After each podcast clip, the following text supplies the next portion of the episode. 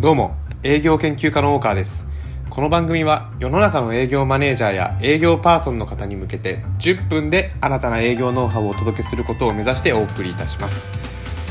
今日は3秒で顧客をつかむ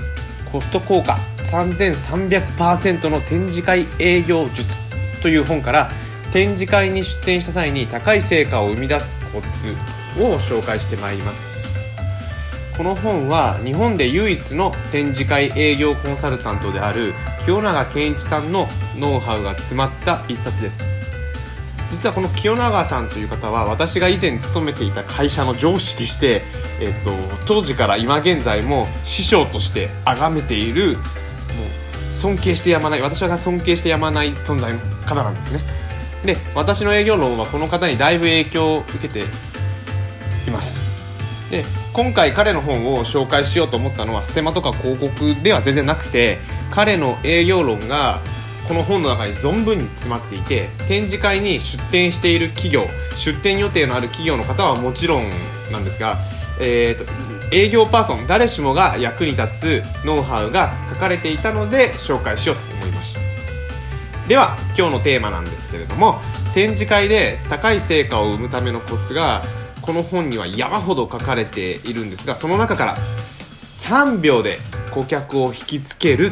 というのをテーマにテーマとして深掘っていきたいなと思ってます。まずなぜ展示会では3秒で顧客を引きつけなければいけないのかというと展示会の規模にもよると思うんですが展示会に来たお客さんつまり来場者の方は1つのブースを3秒で通り過ぎる。というデータがあるそうなんですね。よってこの3秒の間にこのブース面白そうとかうちの悩みになんだか近いことが書かれているぞといった興味喚起をしなければいけません。まあ展示会に限らず見込み客に対してスピーディーに興味を持たせるというか持ってもらうという営業シーンはきっとさまざ、まなケースであるはずです。では3秒でどうすればいいのかというと結論から申し上げると誰のどんな悩みを解決することかを示したブースキャッチコピーを作ること。これが3秒で引きつけるコツなんです。誰のどんな悩みを解決できるかこれを示すこと。これがコツです。で成果が上がるこのキャッチコピーというのは成果が上がるキャッチコピーには3つの鉄則があると本書で書かれています。それがメリット提示具体性トゥーミーメッセージ。この3点です。ではまずメリット提示から、えー解説していきますとメリット提示というのは来場者にとってそのサービス商材を通し使うことでどんな利益を来場者にもたらすかを表現することです。これはスピンの回でも説明したかと思うんですが見込み客に対しては商材のスペックや機能などという特徴よりも先にそれがその機能がもたらす利益メリットを前面に出して伝えるべきだということをスピンの回でもお伝えしました。これがブースキャッチコピーにおいても同様でメリットや見込み客が享受できるメリット利益をブースキャッチコピーとして書くべきだということですね。次に具体性なんですがこれは本書の例が分かりやすかったのでそれを紹介すると,、えーっと今から2つのキャッチコピーを、えー言うんですけれどもそれはそのどちらが皆さんの心に響きますでしょうか？まず1つ目。A 経費を大幅に削減できます。経費を大幅に削減できます。これが A です。続いて B2 年で経費を35%削減することができました。2年で経費を35%削減することができました。これが B です。いかがでしょうか？どちらが響きましたか？大半の方が B だったのではないでしょうか？このようにキャッチコピーに数字が入ると訴求力が変わるんですね。数字をどのように組み込むかっていう切り口としては大きく3つあると本書で書かれていてまず1つ目が実績やリピート率などの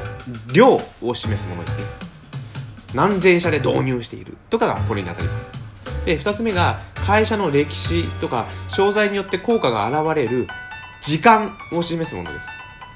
創業100年とか、まあ、こういうふうにあ100年も続いてるな信頼できそうって思わせる数字だったりあとはたった7日間でコストを削減。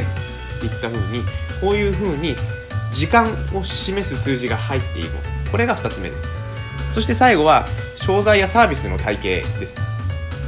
3つのポイント。これを守るだけで成果が出る。っていうふうにもうどうしても、えー、と実績を量で示したり、えー、効果が現れる時間を示さない場合にはこういうふうに商材やサービスのを活用するポイントを数字として挙げて、えー、キャッチコピーに加える。いう方法です。このようにしてブースキャッチコピーに具体性を込めて引きつけるというのが2つ目の鉄則です。そして鉄則の最後が To Me メッセージです。これは来場者に対してあこのブースは俺のためのブースじゃないかとかあら私の悩みを解決してくれそうなブースと感じさせることが目的です。ではそう感じてもらうために何をするのかというともう例を挙げてしまうと早いですね、えー、例えば機械メーカーの設計開発者様は必見とか B2B 営業の営業マネージャー様にぴったりといった具合に来場者の業界や立場商材領域で、えー、と絞り込んでキャッチコピーを作っていくんです。この今ご紹介した3つの鉄則に沿ってブースキャッチコピーを作っていくと来場者来場者を3秒で引きつける言い換えるならば来場者の中から見込みのある人を選別できるようになるそうですまたキャッチコピー作りの応用編として人の行動原則について書かれていてそれが面白かったので紹介してみますと人は痛みを避けるためもしくは快楽を求めるために行動するそうなんです。痛みを避けるためもしくは快楽を求めるために行動するそうなんですね。例えば仕事をサボると怖い上司に怒鳴られる。それが嫌だから仕事する。これは痛みを避けるための行動です。一方で仕事を頑張ればお客さんが喜んでくれる。だから仕事をする。これは快楽を求める行動です。そして一般的に人がより短時間で行動しようと思うのは痛みを避けるためこっちの方だったそうなんです。よって鉄則の中でメリット提示というのを挙げてましたがこれを裏返してデメリット提示をすることでより興味を引けるケースもあるそうです。メリットをひっくり返してデメリットを提示する。例えば紙のタイムカードを使ってる中小企業は年間で何百万も損しているかも。こんなキャッチコピーがブースに書かれていたら確かに魅力的ですよね。えうち紙のタイムカードなんだけど損してんの？ちょっと話聞いてみようみたいになる可能性があると思います。このようにメリット提示が基本なんですけども時にはデメリット提示して痛みを避けるための痛みを今現在伴ってるんだぞと示してあげるのも、えー、3秒で引きつけるための一つのテクニックと言えるらしい。ですで今日は展示会営業術の中からブースキャッチコピーの作り方を紹介しましたが本書では展示会出展のマニ本書は展示会出展のマニュアルといっても過言ではないくらい展示会に関する様々なノウハウが満載なんです。出展する展示会の選び方とか展示会出展後のアフターフォローの仕方とか他にも出展した企業の生の事例など、えー、高いコストを投じて展示会に出展している会社であればもうぜひともというか必読と言える本だと私は思ってます。もうなんかステマみたいになってますが全然これ当にもう師匠から依頼されたわけではなくて私が本当にいいと感じたので今日はご紹介させていただきました。ご興味ある方は説明欄に Amazon リンクを貼っておりますのでそちらからご覧いただければと思います。では今日は展示会出展時のブースキャッチコピーの作り方そしてそれによって3秒で顧客を引きつけるという方法について解説してみました。今日もご視聴いただきありがとうございます。Twitter でも主に営業に関する思いつきアイデアをつぶやいておりますのでよろしければフォローしてください。ではまたお会いしましょう。あちなみに今日が年内最後の放送となります。と